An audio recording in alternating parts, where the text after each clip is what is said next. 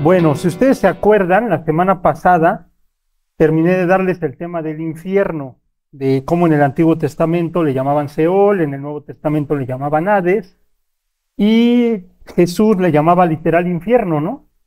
Y vimos lo de Lázaro y el rico, como en el Seol unas cimas los separaban, y los de aquí pueden pasar para allá, ni los de allá para acá, ¿no? Luego de ahí vimos el tema de la gracia. Si ustedes se acuerdan, el claro ejemplo que les puse fue con Ruth porque siempre te vas a encontrar gente que te diga, es que en el Antiguo Testamento se salvaban por la ley y vivían bajo la ley. No, eso es un error. En el Antiguo Testamento te salvabas por la fe, pero vivías bajo la ley. En el Nuevo Testamento te sigues salvando por fe, pero vives bajo la gracia. Esa es la única diferencia. Y el tema es, ¿cómo, cómo sé que en el Antiguo Testamento te salvabas por fe? Con Abraham lo vemos, ¿se acuerdan? Y creyó Abraham a Dios y le fue contado por justicia, ¿no? Nunca dice, y Abraham guardó la ley, o y Abraham se portó bien, o y Abraham era perfecto. Le creyó a Dios y ese acto de fe le contó como si nunca hubiera pecado, ¿vale? Pero si vivían bajo la ley, entonces te salvabas por fe. Acuérdense, yo siempre hago como una línea del tiempo, ¿no? Tienes el principio, el fin y tienes en medio a la cruz o a Jesús. De aquí para acá, tú tenías que creer a futuro que precisamente en un futuro iba a venir el Mesías a pagar por tus pecados. De aquí para acá tú crees a pasado, tú crees que hace dos mil años vino el Mesías y pagó por nuestros pecados, pero es lo mismo. Por eso en el Antiguo Testamento, sobre todo el libro de Levítico, se habla de puros sacrificios, ¿se acuerdan que hasta la flojera, un cordero, un carnero, una tórtola, un, un palomino, y lo lees y dices todo por las doce tribus, dices ya mejor me lo brinco, leo lo de una y pues hago de cuenta que leí las doce. Pero esa es la idea que, que, Dios les estaba mostrando el ensayo. Tú lo que estás haciendo es como un borrón, como, como un borrador. Pero en un futuro va a llegar el bueno, va a llegar el cordero joven de un año sin mancha, va a pagar por tus pecados. Y si tú, antes de que llegara Él, creíste que Él iba a venir y iba a pagar por tus pecados y ofrecías el sacrificio, te salvabas por fe. Pero si vives bajo la ley. Pero bueno, no me quiero atorar tanto. El tema era que se supone que en el Antiguo Testamento vives bajo la ley. ¿Qué pasa si, si rompes la ley? Pues mueres irremisiblemente. ¿Están de acuerdo? El que viola la ley muere irremisiblemente. Pero ¿qué pasa si Dios mismo la viola? Y es lo que yo les demostraba, ¿no? Deuteronomio 23 te dice, no entrará amonita ni moabita hasta la tercera, perdón, hasta la décima generación, no entrará jamás. Y no entrará jamás es nunca va a entrar. O sea, una monita y un moabita no puede entrar a la congregación de Jehová, le haga como le haga. Eso dice la ley. Y de repente ves a Ruth, que es una moabita, la ves entrando en la congregación de Jehová. Y tú dirías, ah, caray, a ver, entonces la Biblia se contradice, o Dios se contradice, o, o les vale la ley. No, más bien es que Dios pone por encima la gracia que la ley. ¿Por qué? La condición es, tú puedes entrar al pueblo de Dios siempre y cuando te arrepientas o le llamaríamos nosotros, siempre y cuando nazcas de nuevo. Y ahí vemos la confesión de Ruth, ¿se acuerdan con su suegra? No me pidas que te dejen y que me aparte de ti, mi pueblo será tu pueblo, perdón, tu pueblo será mi pueblo y tu, tu Dios mi Dios, así me haga Jehová y aún me añada, que solo la muerte nos va a separar, ¿no? Pero ahí le está diciendo, me convierto, ya abrazo a tu Dios, dejo a Quemos, dejo a Moloch, dejo a Marduk, dejo a todos los dioses falsos y me abrazo de Jehová de los ejércitos. ¿Puedo pasar? Y Dios que dice, pues claro, ¿Y qué le podríamos decir? Pero entonces tu ley, no, la gracia siempre va a estar por encima de la ley aquí en China, literal, ¿no? Entonces, bueno, vimos esa parte. Luego empezamos al tema de las profecías. Porque muchas veces te topas con las personas y te dicen, a ver, demuéstrame que la Biblia es la palabra de Dios. O tú, ¿por qué dices que la Biblia es la palabra de Dios? Y está toda alterada, ¿no? Está meneada, ¿no?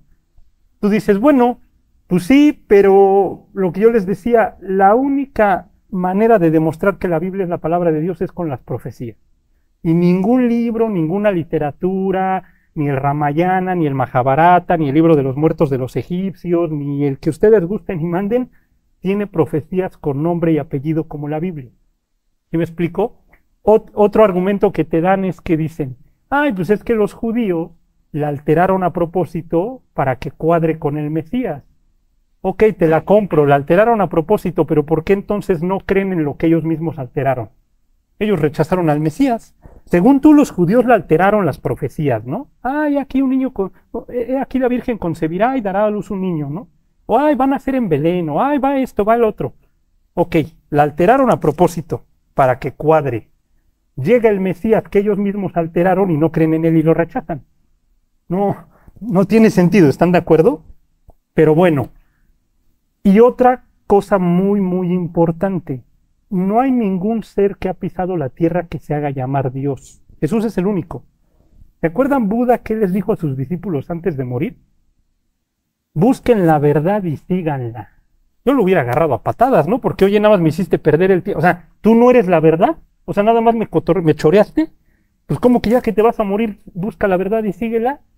Entonces, ¿qué me estuviste enseñando, no? Y Jesús, ¿qué dice? Yo soy el camino y la verdad y la vida y si te late, casi, casi, ¿no? Y nadie viene al Padre si no es por mí.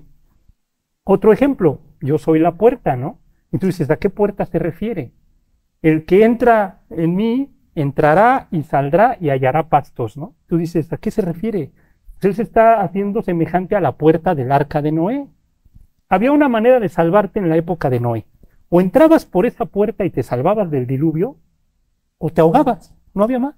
Había una sola salvación. Entrar por esa puerta, refugiarte y ser salvo. Si no querías entrar por esa puerta, pues te ibas a ahogar. Cuando Jesús les dice, yo soy la puerta, y el que por mí entrare, se salvará, entrará y saldrá y hallará pastos. Cuando Noé entra al arca, se salva, después de que baje el agua, abre, sale y haya pastos. Todo lo que Jesús les está diciendo, yo soy la única fuente de salvación, no hay otra. Él mismo dice, yo soy la resurrección y la vida, ¿no? El que cree en mí, aunque esté muerto, vivirá. Ah, caray. O la gente a qué le tiene miedo, a morir, a la muerte, ¿no? Pues es que yo no me quiero morir. ¿Y qué diría Jesús? oh muerte, yo soy tu muerte, ¿no? O sea, eres mi chava, o sea, yo, yo, yo te mato a ti. Y se supone que tú, que nadie se libra de la muerte, pues ¿qué crees que yo sí morí y resucité? Entonces todo el que cree en mí va a tener vida eterna, va a morir y va a resucitar. Pero bueno, vamos al tema de las profecías. Miren, creo que nos quedamos en Marcos 7:13, vamos a leer Marcos 7:13.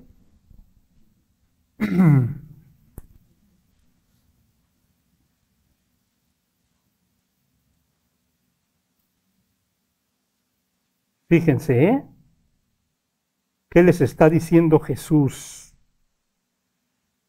Dice, invalidando la palabra de Dios con vuestra tradición que habéis transmitido, y muchas cosas hacéis semejantes a esta. ¿Qué empezó a pasar? Los judíos, en lugar de seguir la ley y guardarla, empezaron de religiosos y empezaron con tradiciones, empezaron con el libro del Talmud, empezaron los rabinos a poner ciertas reglas, y entonces en la época de Jesús pesaba más la tradición que la ley, como hasta la fecha, ¿eh? Tú le hablas de Cristo a una persona y dice, no, pues es que mi abuelita, ¿no? Y es que mi mamá. Oye, pero pues es tu salvación, es tu alma. O sea, si no te arrepientes te vas a ir al infierno. O sea, puede más que tu abuelita se enoje porque ya la traicionaste. No, pero es que este, pesa más la tradición. No, es que vamos a celebrar tales y cuales fiestas. ¿Pero por qué? ¿Quién te dijo? No, pues es que es la tradición familiar. Pero entonces si la tradición familiar me dice que me vuele los rojos, ya por eso no va a haber consecuencias, pues tránsito me va a agarrar y pues voy a tener que pagar. ¿Están de acuerdo? O sea, es lo que les decía Jesús a ellos, invalidando la palabra de Dios con sus tradiciones. Y hasta la fecha sucede. Y por eso dicen, la Biblia está alterada. Oye, ¿y tu tradición no? Pues no sé, pero como es tradición, pues es la ley, ¿no? Miren, vamos a Juan 10, 35.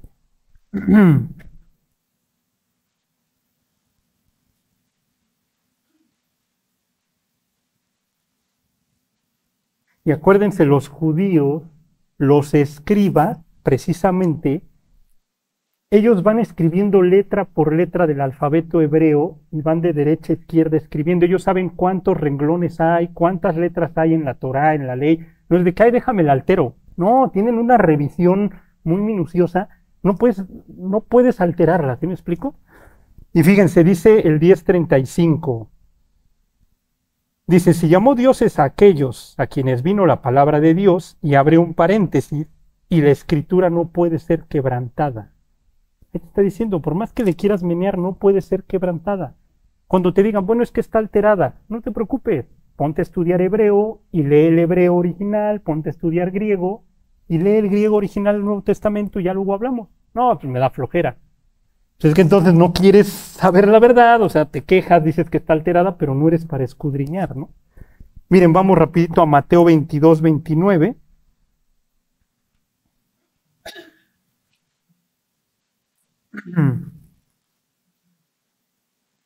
22, 29 y 31 al 33. Vean qué dice. Dice entonces, respondiendo Jesús les dijo, y les está, aquí les está diciendo a los saduceos y a los fariseos que eran doctores en la ley. ¿eh? Entonces respondiendo Jesús les dijo, erráis ignorando las escrituras y el poder de Dios, porque en la resurrección ni se casarán ni se darán en casamiento, sino serán como los ángeles de Dios en el cielo. Pero respecto a la resurrección de los muertos, ¿no habéis leído lo que os fue dicho por Dios cuando dijo, yo soy el Dios de Abraham, el Dios de Isaac y el Dios de Jacob? Dios no es Dios de muertos, sino de vivos. Oyendo esto, la gente se admiraba de qué? De su doctrina. Entonces, si estuviera alterada o si Jesús estuviera inventando nuevas leyes, nuevas enseñanzas, pues le hubieran dicho, oye, eso no dice la ley, ¿eh? no, no, no seas chismoso, no mientas, no le alteres, no le añadas y no le quites. ¿Y por qué dice se admiraban de su doctrina? Porque sabían que sí les estaba citando la ley como era. Bueno, vamos a continuar. Si yo les preguntara, ¿quién me puede dar un versículo donde diga que Jesús es el Mesías? ¿Qué versículo me darían? Miren, vamos a Hechos 2.25. Y digo, díganme un versículo en el Antiguo Testamento, porque en el Nuevo, pues por supuesto que ya va a decir que es el Mesías, ¿no? Que es lo que ahorita vamos a leer.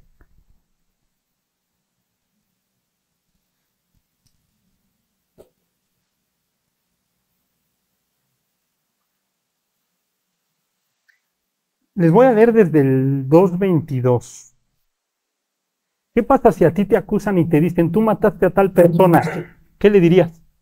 Si no lo hiciste, ¿qué le diría? Pues no, o sea, ¿por qué me acusas? No, espérate, yo no fui. Pero vamos a leer qué dice, dice, varones israelitas, oíd estas palabras, Jesús Nazareno, varón aprobado por Dios entre vosotros con las maravillas, prodigios y señales que Dios hizo entre vosotros por medio de él, como vosotros mismos sabéis, a este, entregado por el determinado consejo y anticipado conocimiento de Dios, prendisteis y matasteis por manos de inicuos crucificándole, al cual Dios levantó, sueltos los dolores de la muerte, por cuanto era imposible que fuese retenido por ella. Porque David dice de él, veía al Señor siempre delante de mí, porque está mi diestra, no seré conmovido.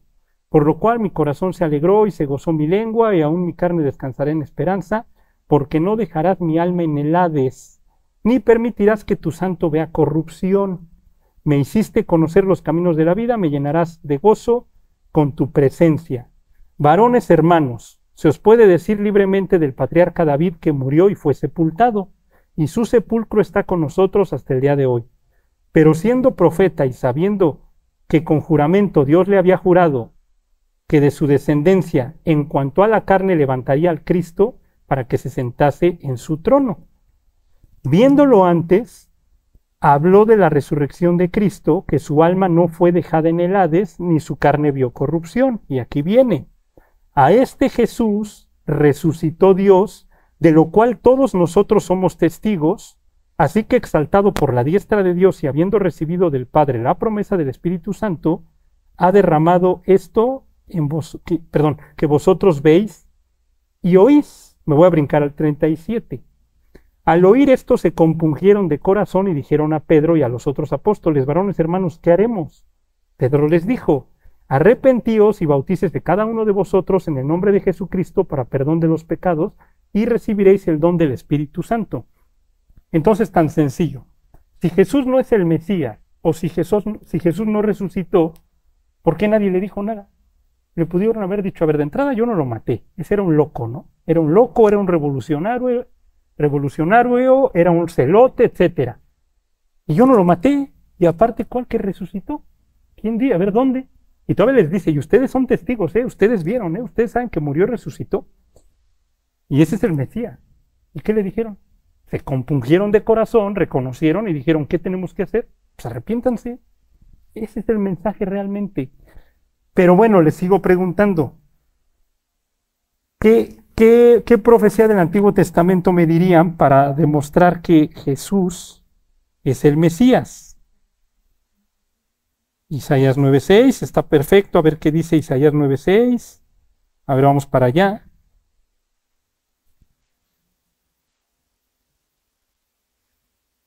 Esa es buenísima, a ver.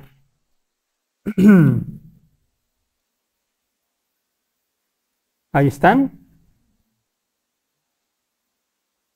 Fíjense, les leo, dice, porque un niño nos es nacido, hijo nos es dado, y el principado sobre su hombro, y se llamará su nombre admirable, consejero, Dios fuerte, Padre eterno, príncipe de paz. Entonces dice, ah, caray, a ver, ¿cómo que van a ser un niño y que se va a llamar Dios fuerte y Padre eterno? ¿Qué te está diciendo? Ese niño es Dios y lógicamente que es el Mesías. Ahora yo les pregunto, ¿hay algún versículo en la Biblia, en el Antiguo Testamento, que hable del Hijo de Dios? ¿Alguien se acuerda? ¿Alguien tiene algo en mente? Sí, porque van a decir, ah, bueno, sí, pues el Mesías es Dios. Y si le dices, pero también es el Hijo de Dios, no, ahí sí ya no. ¿Cómo que es el Hijo de Dios? Es Dios, pero no el Hijo de Dios. Miren, vamos a Proverbios 34. Y eso los judíos hasta la fecha pelean. No, es que si el Mesías es divino o no. No, que si el Mesías es Dios, órale, te la compro. Pero ¿dónde dice que Dios tiene un hijo, no? Ahí estamos. Vale, Proverbios 34 dice, ¿quién subió al cielo y descendió? ¿Quién encerró los vientos en sus puños? ¿Quién ató las aguas en un paño? ¿Quién afirmó todos los términos de la tierra? ¿Hay de quién está hablando? De Dios, ¿están de acuerdo? ¿Cuál es su nombre y el nombre de su hijo? ¿Sí sabes? Ah, caray. Entonces ya me estás diciendo desde el Antiguo Testamento que Dios tiene un hijo. ¿Sí? ¿Y ese hijo quién va a ser? Pues el Mesías. Y también es Dios. Acuérdense que luego, luego nos atoramos, ¿no? Tienes papá león y tienes hijo león. ¿Quién es más león? Y todos dicen el papá. No, pues los dos son igual de león, la única diferencia es que uno es papá y el otro es hijo, es lo mismo. Tienes a Dios Padre, tienes a Dios Hijo. El Hijo es Dios, pues sí es Dios, pero es Hijo. Si vamos bien ahí, no nos atoramos. Ahora miren, vamos a Génesis 49, 8. Y Génesis 49 es cuando Jacob les está profetizando a sus hijos, ya cuando se está despidiendo, y les va diciendo, ¿no? Cómo, son y qué van a lograr, etcétera. ¿De qué tribu viene el Mesías? ¿Quién se acuerda? De la tribu de Judá, ¿están de acuerdo? Y miren, 49, 8 al 10, fíjense qué dice. Judá te alabarán tus hermanos, tu mano en la cerviz de tus enemigos, los hijos de tu padre se inclinarán a ti Cachorro de león Judá, de la presa subiste, hijo mío, se encorvó, se echó como león, así como león viejo, ¿quién lo despertará? No, no será quitado el cetro de Judá, ni el legislador de entre sus pies, hasta que venga Silo. Ustedes dirán, ¿y dónde me está hablando del Mesías? ¿Cuál Jesús? ¿Cuál? No lo entiendo, ¿no? ¿Saben qué significa Silo? Silo significa enviado o el enviado.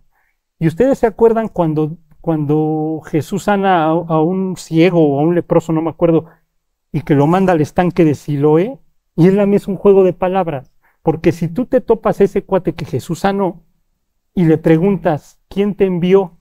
No, pues el enviado me envió al estanque del enviado. Si me explico en hebreo, ¿no? Silo o Siloé. Entonces, ¿cómo que el enviado? ¿Cuál enviado? Mí me dijo que él es el enviado, ¿no? Y me envió, ahora sí que el enviado me envió al estanque.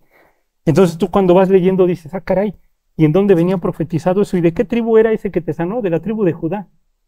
Ah, caray, a ver, entonces déjame, a ver, Génesis 49, Mm, no será quitado hasta que venga Silo. Uy, entonces ya llegó, ya llegó Silo, ¿sí me explico? Ya llegó el enviado de Dios, entonces ya llegó el Mesías.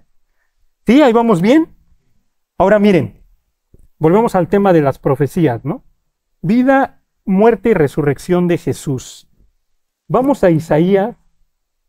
Bueno, más bien antes. ¿Alguien me puede decir una profecía que diga que Jesús iba a resucitar? ¿Alguien sabe alguna? Fíjense, vamos a Isaías 53.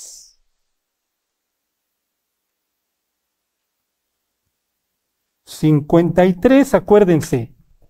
...es el capítulo mesiánico por excelencia... ...o sea, si tú le quieres hablar del Mesías a alguien en el Antiguo Testamento... ...es todo Isaías 53...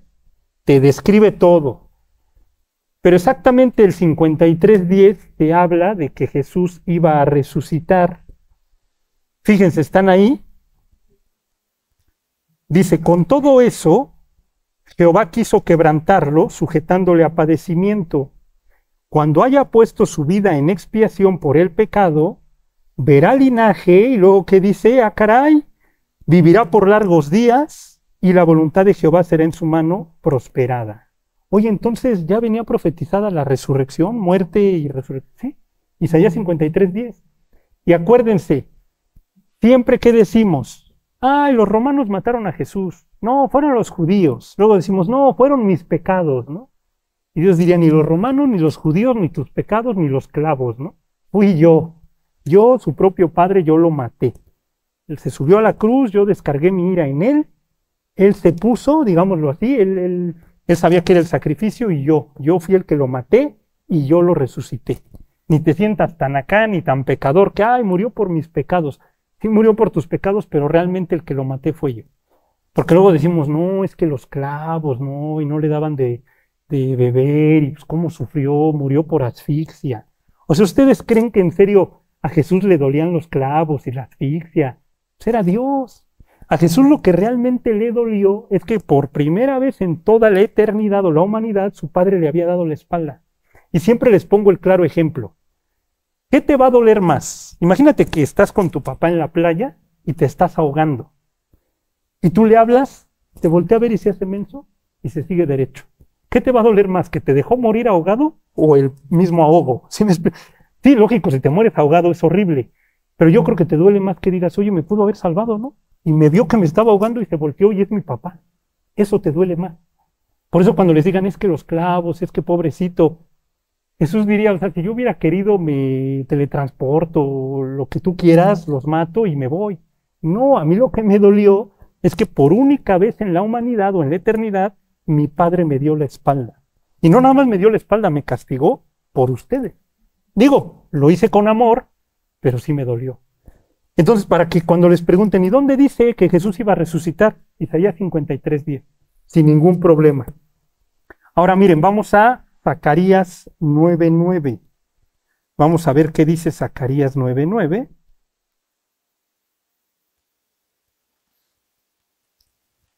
Y acuérdense, estamos viendo profecía para cuando te digan, a ver, ¿y dónde dice? ¿Y dónde dice? ¿Y cuál? ¿Y esto y lo otro? Vamos a ver, Zacarías 9:9, ¿qué dice? ¿no? ¿Se acuerdan la entrada triunfal a Jerusalén? ¿Cómo entra Jesús en, ahora sí que en esa entrada? En un pollino hijo de asna, ¿se acuerdan? ¿Están ahí? Fíjense, dice, Alégrate mucho, hija de Sión, da voces de júbilo, hija de Jerusalén. He aquí tu rey vendrá a ti, justo y salvador, humilde y cabalgando sobre un asno, sobre un pollino hijo de asna. Eso te lo está escribiendo más o menos 500, 400 años antes de que él nazca y nace él y entra así. Entonces dices, a ver, súmale 2 más 2, te va a dar 4, ¿no?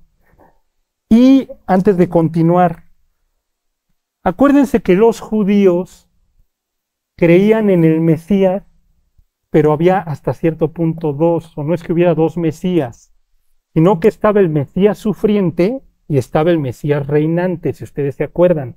Uno era el Mesías hijo de José y el otro era el Mesías hijo de David. Por eso la gente se atora y dice, es que él no pudo haber sido el Mesías porque ¿dónde está la paz? La Biblia dice, ¿no? Que iba a haber paz, que todos íbamos a estar debajo de nuestra vid, debajo de nuestra higuera, ya iba a haber perfección, ya no iba a haber dolor. Sí, pero acuérdate que el Mesías va a venir dos veces y en la primera viene a sufrir y en la segunda viene a reinar. Entonces los judíos estaban esperando al Mesías reinante, hijo de David. Y por eso cuando veían a Jesús decían, es que no llena el perfil mesiánico. Porque pues David mató a Goliat, David conquistó, David era el superrey. Y yo a este cuate lo veo que todo manso, todo se lo hacen como quieren, no dice nada, se queda callado, le arrancan la barba. O sea, no. Pero el problema es que, a ver, acuérdense, a los judíos les estoy diciendo, ¿no? Acuérdense, tenía que llenar el perfil de la vida de José. Y la vida de José en Génesis, ¿cómo fue? Fue de sufrimiento. Sus hermanos no lo querían, lo aventaron al pozo, lo vendieron a Egipto. La esposa de Potifar, ándale, acuéstate conmigo. Se acuerdan que era la tímida, ¿no? Y acuéstate conmigo. Y él salió corriendo, lo acusan. Y hasta que está en la cárcel y interpreta un sueño, Faraón lo llama y bueno, es el segundo en el reino, ¿no? Pero él mismo se reconcilia con sus hermanos y ¿qué les dice? No les pese haberme vendido, no se preocupen, era el plan de Dios, ¿eh? Aunque se pasaron de rosca, no pasa nada. Dios lo permitió por algo, me estaba forma, me estaba puliendo a mí, ¿no? No les pese haberme vendido, ¿no?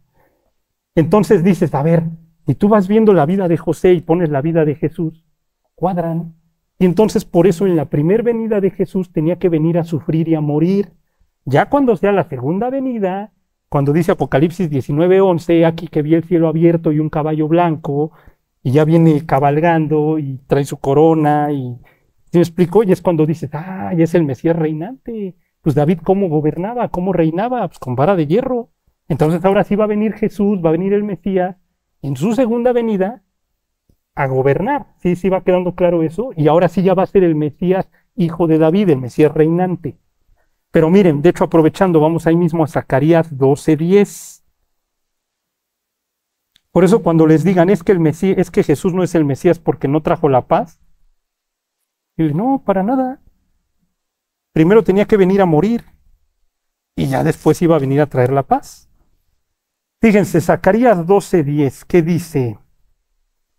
Dice, y derramaré sobre la casa de David y sobre los moradores de Jerusalén espíritu de gracia y de oración, y mirarán a mí, a quien traspasaron, y llorarán como se llora por hijo unigénito, afligiéndose por él como quien se aflige por el primogénito.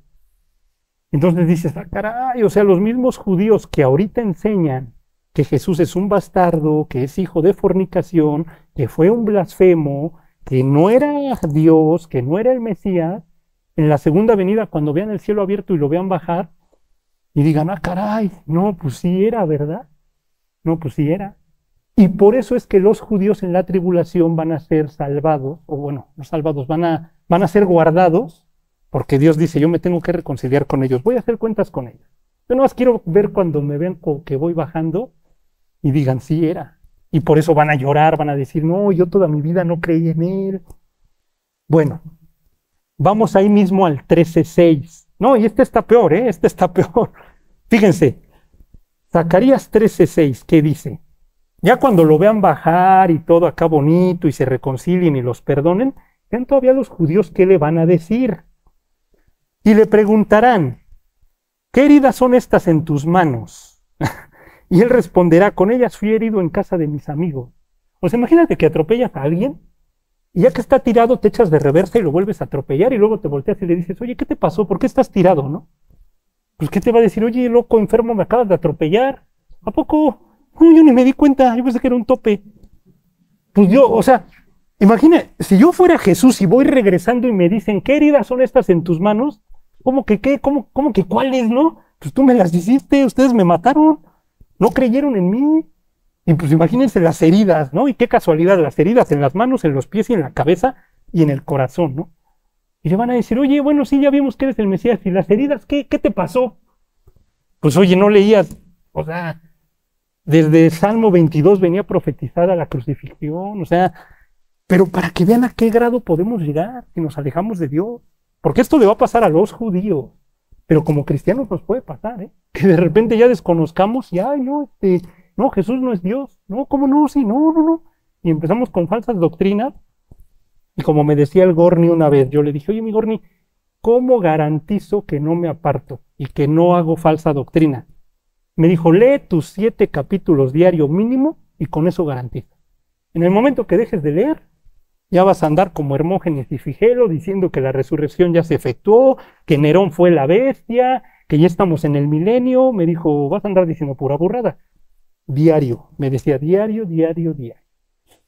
Y luego si pesa, ¿no? Y dices, ay, es que ya no me dio tiempo, ¿no? Ya, ya llegué bien cansado. Dios dice, si quieres garantizar que no te alejas, no te amargas y no te apartas, diario.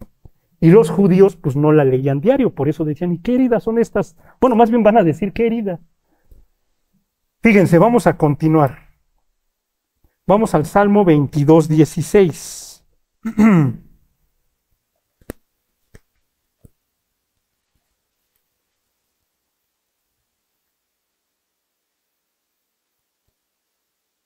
Y acuérdense, esto lo escribe David mil años antes de que nazca Jesús.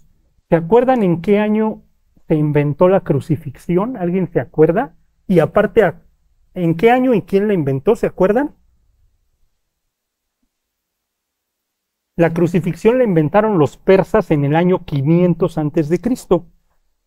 Y David escribió esto mil, o sea, 500 años antes de que se inventara la crucifixión. Y vean qué dice. Dice, porque perros me han rodeado, me han cercado cuadrilla de malignos, Horadaron mis manos y mis pies, contar puedo todos mis huesos. Entre tanto ellos me miran y me observan, repartieron entre sí mis vestidos y sobre mi ropa echaron suertes. Entonces dices, ah, caray, pero si a David no le hicieron nada de eso, a David no le horadaron nada. Estaba profetizando a futuro.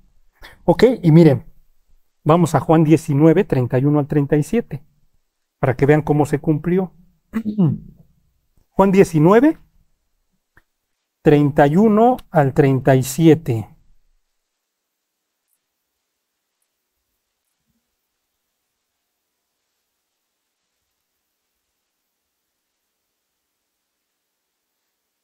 ¿Ok? Fíjense, ahí están, dice. Entonces los judíos, por cuanto era la preparación de la Pascua, a fin de que los cuerpos no quedasen en la cruz en el día de reposo, pues aquel día de reposo era de gran solemnidad, rogaron a Pilato que se les quebrasen las piernas y fuesen quitados de ahí. Vinieron pues los soldados y quebraron las piernas al primero, y asimismo al otro que había sido crucificado con él, perdón.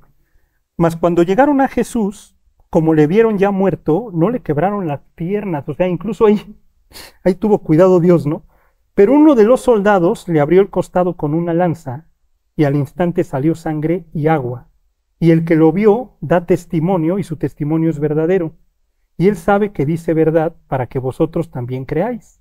Porque estas cosas sucedieron para que se cumpliese la escritura, no será quebrado hueso suyo. Y también otra escritura dice, mirarán al que traspasaron. ¿no?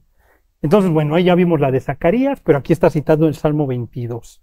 El punto es que vayan viendo cómo en el Antiguo Testamento dice y cómo se cumple con Jesús. Esa es la clave. ¿Alguien sabe dónde dice en dónde iba a nacer el Mesías? ¿Alguien tiene idea? Miqueas, exactamente, Miqueas 5.2. A ver, vamos a Miqueas. Son de esos libritos chiquitos que luego dices, ay, no vienen en mi Biblia, ¿no? No los encuentro. Y ya nada más se oyen los ojazos, ¿no? Como media hora. Pero bueno, a ver, Miqueas 5, les voy a leer desde el 1 al 3. Porque de hecho en el 3 te aclara por qué no vino la paz cuando llega Jesús. Había una condición, una sola condición para que hubiera paz. No se cumplió. Fíjense qué dice Miqueas 5, 1 al 3. Ahí estamos. Dice, rodéate ahora de muros, hija de guerreros, nos han sitiado, con vara herirán en la mejilla al juez de Israel. Pero tú, Belén Efrata, pequeña para estar entre las familias de Judá, de ti me saldrá el que será Señor en Israel, y sus salidas son desde el principio de los días de la eternidad. Ah, es eterno, el Mesías es eterno. Pero los dejará, y esto viene, esto es lo bueno, pero los dejará hasta el tiempo que dé a luz la que ha de dar a luz y el resto de sus hermanos se volverá con los hijos de Israel. ¿Se acuerdan de la teoría o la interpretación del paréntesis? ¿Alguien se acuerda de eso? Que realmente la iglesia no debería de estar. ¿A qué voy? Dios tiene un plan y dice, a ver, yo les voy a mandar al Mesías. Si cuando yo les mande a mi hijo, que es el Mesías y que es Dios, creen en él, no va a haber ningún problema, lo van a tener que sacrificar porque es el Cordero Pascual, lo suben a la cruz, lo matan, muere, resucita e instauro mi, mi reino milenial, sin bronca. Ya, adiós, me vale. Se ven en los siete años de tribulación, como ustedes gusten y manden, mi reino milenial y la eternidad. Ese era el plan de Dios con su pueblo. Pero por eso Miqueas 5.3, porque dice, existe la posibilidad de que no crean en Él. Y si no creen en Él, voy a tener que abrir un paréntesis en donde, en donde entre la iglesia. Y dice Isaías 55 que el Mesías se va a voltear con un pueblo que no es su pueblo y que no lo merece y les va a dar la espalda a su pueblo porque estos sí lo van a reconocer, o sea, nosotros. Entonces, ¿qué dice? Que los dejará por un tiempo hasta que dé a luz la que ha de dar a luz. O sea, si viene el Mesías y crees en él, ya la armamos. Pero si viene el Mesías y tú judío no crees en él, ni modo. Te voy a tener que dejar por un tiempo hasta que creas en él y por lo mientras dejo de trabajar con proyecto este, Israel y abro las manos a un pueblo que no me conoce, que son los gentiles. Y ese es el plan que se fue diseñando. ¿Por qué se los comento? Porque luego caemos en el tema de la predestinación, el calvinismo. No, es que ya era el plan de Dios. No, acuérdense, existe la voluntad directiva y la voluntad permisiva de Dios. Hay dos voluntades. La directiva es cuando tú obedeces y Dios dice, este es el plan. La permisiva es cuando te metes mal y el güey te redirecciona. Y dices, híjole, ya di vuelta, ya gasté gasolina, voy a llegar, pero ni modo. Y toda la vuelta es sota, por no andar atento, ¿no? Dios dice, yo hago lo mismo. No quisiste mi voluntad directiva, no quisiste creer en el Mesías, te dejo mi voluntad permisiva. Le voy a permitir a Tito, hijo de Vespasiano, que te arrase, voy a permitir esto y aquello, y entra el paréntesis de la iglesia. Y si los gentiles creen en mí, no tengo tema. Y arranco el proyecto Iglesia, que ya lleva dos mil años, que realmente no debió de haber existido, pero aquí estamos. Somos el, olivo injertado, ¿se acuerdan? Entonces Dios dice, va, estos cuates no, no creen en mí hasta que den a luz y hasta que crean en mí, yo regreso. Y mientras me sigo con la iglesia. Pero sí, sí queda claro ese tema, porque luego nos atoramos y decimos, pero es que entonces Miqueas 5.3, ¿dónde entra? Y Dios diría, entra en el momento que los judíos me rechazan y se abre el paréntesis. Por eso para el judío te dices que Jesús no es el Mesías porque no vino la paz. No, no vino la paz porque tú no creíste en él.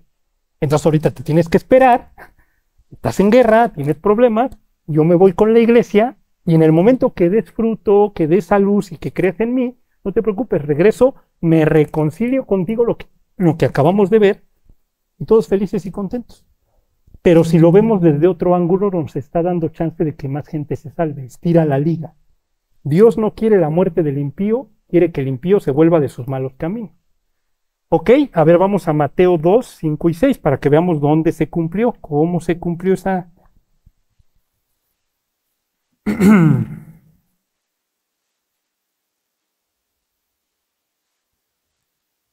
ok. Fíjense, ahí están. Ajá, le leo desde el 2, 3. Dice, oyendo esto el rey Herodes se turbó y toda Jerusalén con él. Y convocados todos los principales sacerdotes y los escribas del pueblo, les preguntó dónde había de nacer el Cristo. Ellos le dijeron, en Belén de Judea, porque así está escrito por el profeta. Y tú, Belén de la tierra de Judá, no eres la más pequeña entre, los príncipes de Judá, porque de ti saldrá un guiador que apacentará a mi pueblo Israel. Y ahí vemos que te manda la referencia a Miqueas, ¿no? Entonces vamos viendo cómo se cumple. Ah, me dijiste que iban a hacer aquí y nace ahí. Y les repito, busquen cualquier literatura, en serio, ¿eh? Búsquenla. Libros de mitología, de otras culturas, no dan profecía, no te las dan. O te dan profecías al aire, ¿no? Pues sí, así cualquiera le, le atine y le interpreta, pero si aquí te está diciendo con nombre y apellido, ¿qué pretexto, no? Vamos a Zacarías 11.3, atrasito.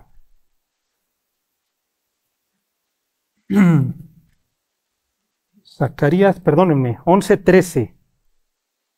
11.13 de Zacarías.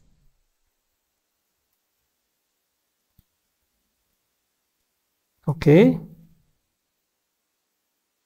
Fíjense aquí que dice, ¿eh? les voy a leer desde el 12. Dice, y les dije, si os parece bien, dadme mi salario, y si no, dejadlo.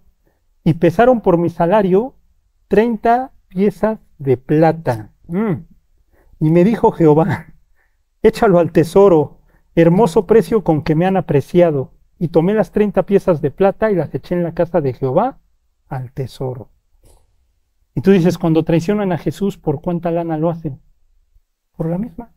Y aquí lo dice profetizado, hermoso precio, ¿eh? O sea, para ellos yo valgo eso. Y dices, es el Mesías, ese hijo de Dios, es Dios. Sí, 30 piezas, ¿eh? Con Judas, ¿se acuerdan? Y miren, vamos a Mateo 26, 14 al 16.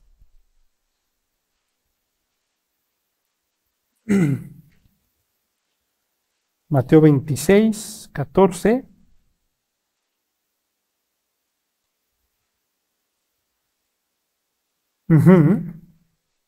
Ahí están. Dice, entonces uno de los doce, que se llamaba Judas Iscariote, fue a los principales sacerdotes y les dijo, ¿qué me queréis dar y yo os lo entregaré? Y ellos le asignaron treinta piezas de plata y desde entonces buscaban oportunidad para entregarle. Entonces dices, mismo precio, mismo, o sea, no puede ser tan exacto, ¿vale? Miren, vamos a Mateo 28, 16 al 22, esta está buena.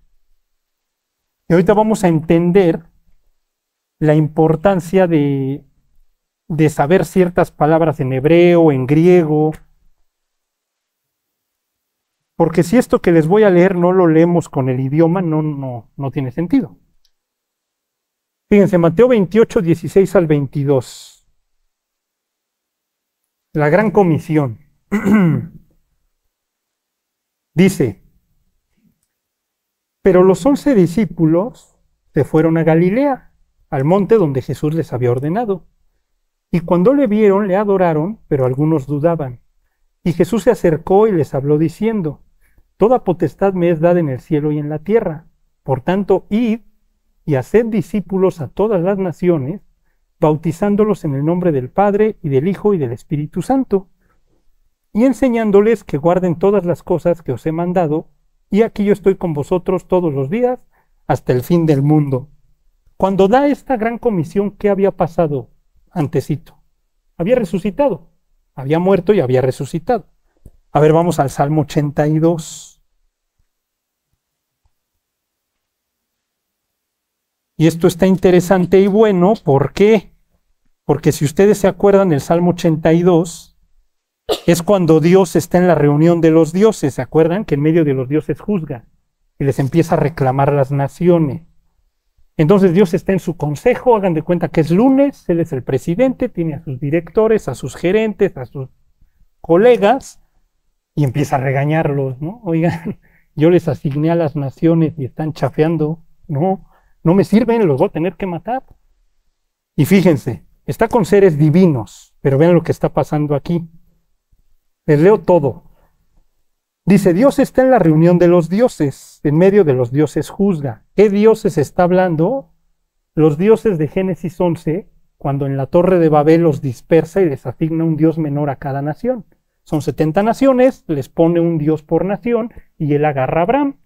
Y entonces les hace sus juntas, no sé cada cuándo, pero en una de estas ya hace en Chile y dice, oye, si te puse por Dios menor a esta nación, no es para que los hagas inmorales, no es para que te adoren, es para que les enseñes mi ley y se vuelvan a mí. Y entonces los dioses menores o los ángeles demandan adoración.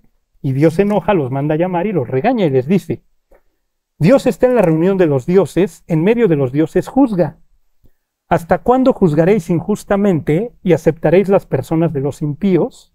Defended al débil y al huérfano, haced justicia al afligido y al menesteroso, librad al afligido y al necesitado, libradlo de mano de los impíos. No saben, no entienden, andan en tinieblas, tiemblan todos los cimientos de la tierra. Yo dije, vosotros sois dioses y todos vosotros hijos del Altísimo. Ahí vemos que está hablando con seres divinos, ¿vale? Pero como hombres moriréis y como cualquiera de los príncipes caeréis. No puede estar hablando con hombres, porque no le vas a decir a un hombre vas a morir como hombre, ¿no? Para humillar a un hombre le vas a decir vas a morir como un perro, como un insecto, como... Entonces le está hablando a seres celestiales. Y aquí viene lo interesante, dice, levántate, oh Dios, juzga la tierra, porque tú heredarás todas las naciones. Y tú dices, ¿y por qué? ¿En dónde viene lo interesante? La palabra en griego, ¿se acuerdan que la Septuaginta es la traducción del Antiguo Testamento al griego? Y la palabra en griego para resurrección es anastasi. Entonces, cuando tú vas leyendo en griego el Salmo 82 y te dice, Anastasis, oh Dios, resucita, oh Dios, juzga la tierra porque tú heredarás todas las naciones. ¿Qué pasa cuando Jesús resucita? Manda discípulos a todas las naciones.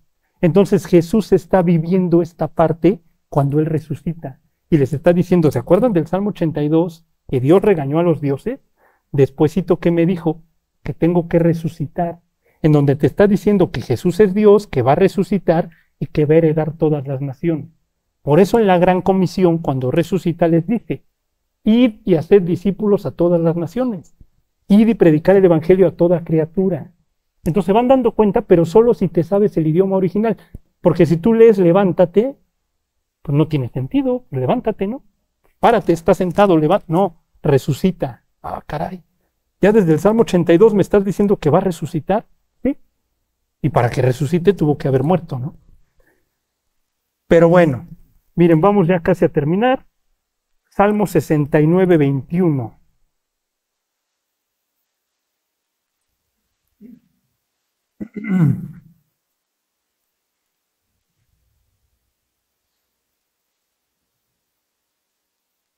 ¿Se acuerdan qué le dieron de beber a Jesús en la cruz?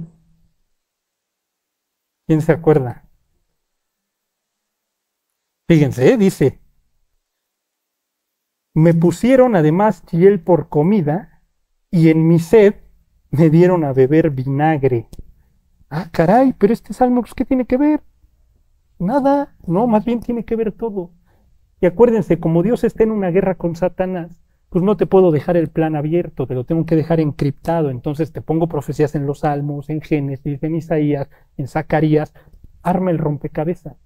Y entonces, si lo armas, ya entiendes que Jesús es el Mesías. Y a ver, vamos a Mateo 27, 34.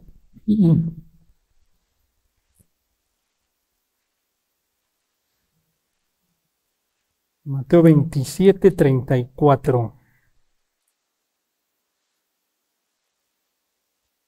Ahí estamos. Dice, le dieron a beber vinagre mezclado con hiel, pero después de haberlo probado no quiso beberlo. Cuando le hubieron crucificado, repartieron entre sí sus vestidos echando suertes, lo del Salmo 22. Para que se cumpliese lo dicho por el profeta, partieron entre sí mis vestidos y sobre mi ropa echaron suertes. Entonces, ya está acá le dieron a beber vinagre, se está cumpliendo la profecía del Salmo. Ese es el chiste, que nosotros veamos, ah, caray, se cumple, se cumple, se cumple. Te la creo que se cumpla una, que se cumplan dos, que se cumplan tres, pero oye, ¿ya son todas? Entonces, o no me queda de otra. O no quiero creer, o creo. ¿Me explico? No es como de es que no me has dado prueba suficiente. No, más bien es que no quieres, o sea, no, te quieres convertir. A la prueba ahí está, ¿no? Ya te enseñé 5, 7, 8, 10 profecías. ¿Por qué no quieres creer? Ah, no, bueno, ya te empiezan a dar otros argumentos. Pero la idea es que de nosotros no quede. Como luego dicen, la, la bolita está de tu cancha o de tu lado. No, no, ya está del tuyo. Ya te presenté a mi Dios, ya te presenté al Mesías, ya te dije que es su hijo, ya te dije dónde iban a nacer, cómo iba a morir, cuándo lo iban a entregar. O sea, ya te demostré. Ya si no quieres creer en buena onda, ya es tu problema. Pero el día que te mueras y abras los ojos en el infierno y te estés quemando y Dios te juzgue y ya no tengas salvación, pues no, no me vayas a decir que no te dije, ¿no? Y se acuerdan de Ezequiel 4, no, Ezequiel 6, de la atalaya, ¿Se acuerdan qué decía Jesús de la atalaya? ¿Saben qué es una atalaya? Es como un vigilante, precisamente. Él era el encargado de decirles, híjole, ahí vienen a conquistarnos, ¿no? O saben qué, todo bien, todo relax. ¿Qué le dice, qué le dice Dios a la atalaya? Tú les tienes que ir a decir, ¿eh? Tú les tienes que ir a decir su pecado.